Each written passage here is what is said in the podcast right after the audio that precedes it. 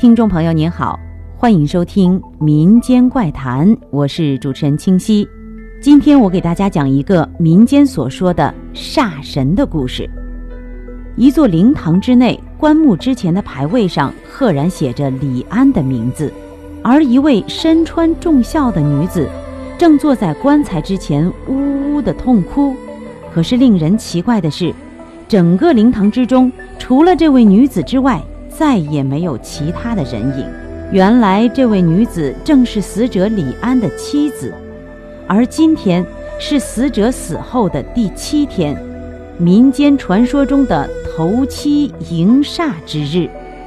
按照老规矩，头七迎煞，死者的灵堂之内只能摆上各种贡品酒食，但一定不可以有活人，即便是父母子女这样的至亲，也必须回避。但李安生前与妻子的感情实在太好了，所以李安一死，他的妻子就跪在他的灵前，整整哭了七天。即便是到了头七迎煞的日子，任凭他人苦劝，仍然不肯离开。他只是希望能够在李安被下葬之前多陪丈夫一些时日，所以哪怕仅仅是一个夜晚，对于他来说。也是宝贵的。李安的妻子哭着哭着，也有些累了，迷迷糊糊的处在半睡半醒之间。这个时候恰好是二更时分，传说中鬼门大开的时间。已经闭起了眼睛的李安夫人并没有发现，窗外一阵阴风刮过，原本皎洁的月光已经被乌云遮盖得严严实实。如果有其他还算清醒的人站在灵堂之内，甚至可以感觉到灵堂当中的温度都仿佛降了下来，一阵阵刺骨，让人忍不住浑身战栗。气温越来越冷，光线越来越暗，阴风的怒号之声也越来越大。这个时候，就连已经哭晕过去的李安夫人都感觉不对了。他揉了揉自己早已肿胀的眼睛，朝四周看去，突然发现墙角处不知何时多了一滩黑乎乎的污迹。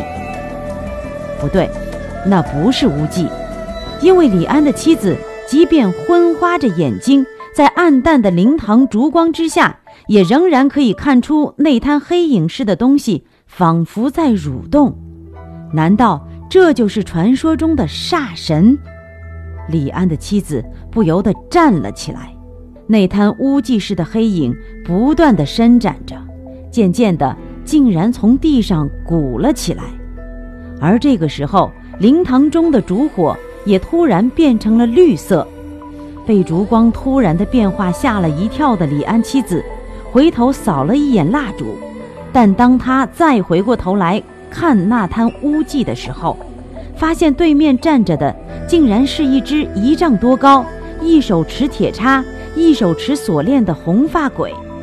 那鬼怪圆睁双眼，正用铁叉插着棺木之前的贡品大吃，而另一只手所牵的锁链竟然正套在李安的脖子上。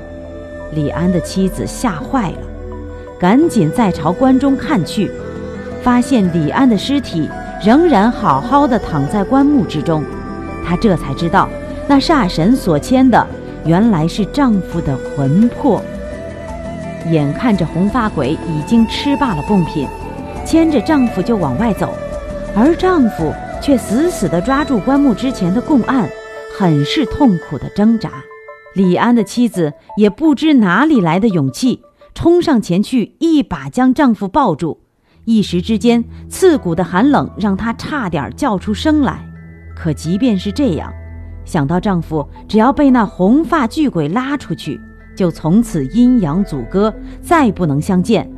李安的妻子仍然忍住那种难以忍受的寒冷的感觉，紧紧地抱着丈夫不肯松手，甚至还一边痛哭一边大声地叫喊起来。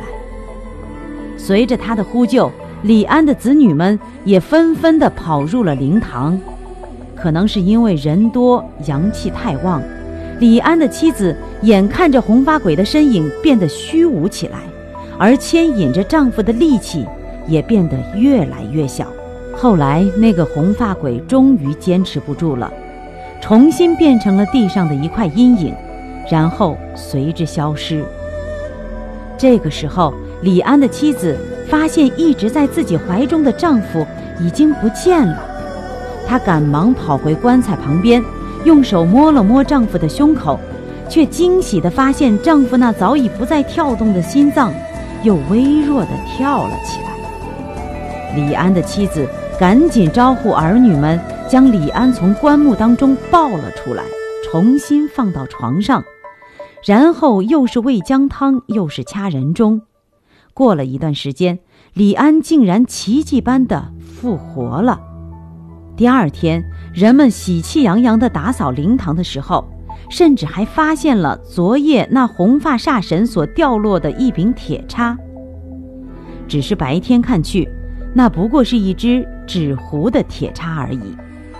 就这样，李安与自己的妻子又幸福地生活了二十年，直到李安妻子六十多岁，有一次出门去城隍庙烧香，在庙后茅厕旁边的墙角处，竟然又见到了那红发煞神。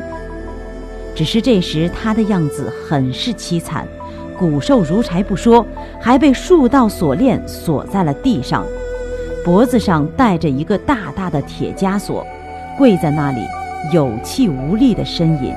就在李安妻子吃惊的时候，那红发煞神突然抬起头来，瞪着他看了一会儿，然后发出了一声哀嚎：“是你，就是因为你让我勾魂不成，有违明律。”到如今已经被枷锁锁了二十年，不知受了多少苦。今天既然又碰到你，我一定不会放过你。李安的妻子听了这如同诅咒一般的怨恨话语之后，厕所也不敢上了，急忙地跑回家中。可是第二天，人们就发现他还是死在了自家的床上。好了，今天的民间怪谈就到这里，下期再见。